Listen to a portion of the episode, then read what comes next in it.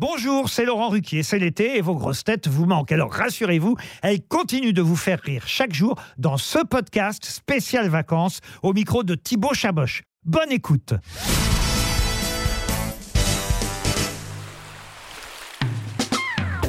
Joyce, c'est quoi ton cauchemar en vacances? Mon cauchemar en vacances, c'est d'être malade.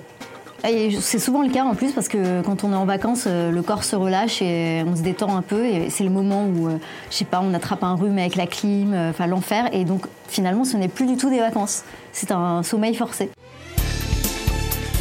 Comment tu imagines les vacances d'Ariel Dombal? Alors les vacances d'Ariel Dombal, je les imagine dans des marchés. je l'imagine faire plein de marchés bon, c'est un peu. Euh, l'idée me vient parce que sur sa page Instagram, euh, elle avait partagé une vidéo comme ça. J'adore sa page Instagram. Elle est tellement elle-même. Et, euh, donc, on la voyait bah, arriver à un marché, choisir ses fruits avec une joie de vivre incroyable. voilà, donc je l'imagine très joyeuse en train de prendre ses melons. voilà. Quelle grosse tête tu prendrais en copilote pour partir en road trip? C'est pas facile de choisir une grosse tête en copilote parce que par exemple, Stéphane Plaza, je pense qu'il serait très cool, mais qui serait pas partant euh, pour toutes les activités. Il y a des trucs qui le saouleraient. Euh, euh, Jean-Phi, je pense qu'il serait très motivé pour plein de choses. Bon, je pense, que je, je choisis Jean-Phi ton jeu ou ton occupation préférée pour passer le temps dans les embouteillages? Pour passer le temps dans les embouteillages, j'ai vraiment développé un jeu euh, que j'aimerais euh, déposer. c'est euh, en fait, je prends les, les deux lettres qu'il y a avant et après la plaque d'immatriculation et je fais, par exemple, si c'est FH, je vais dire François Hollande, par exemple. Je dois chercher des gens qui, qui ont ces initiales-là. C'est un petit peu un jeu des grosses têtes finalement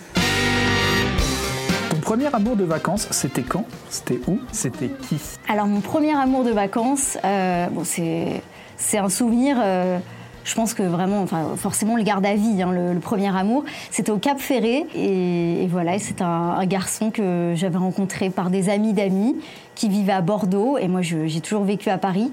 Et, euh, voilà, et c'était mon premier amour, quoi. Donc, euh, j'avais un peu la pression, et puis euh, mes copines avaient, avaient, plus ou moins des mecs, et, voilà, et moi, j'avais jamais eu une vraie histoire avec un mec, et, j'ai rencontré cet individu.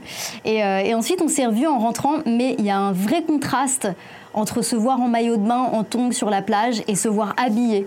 Ce n'est pas du tout pareil, et, euh, voilà, et je pense que, c'est vraiment l'épreuve euh, la plus fatale.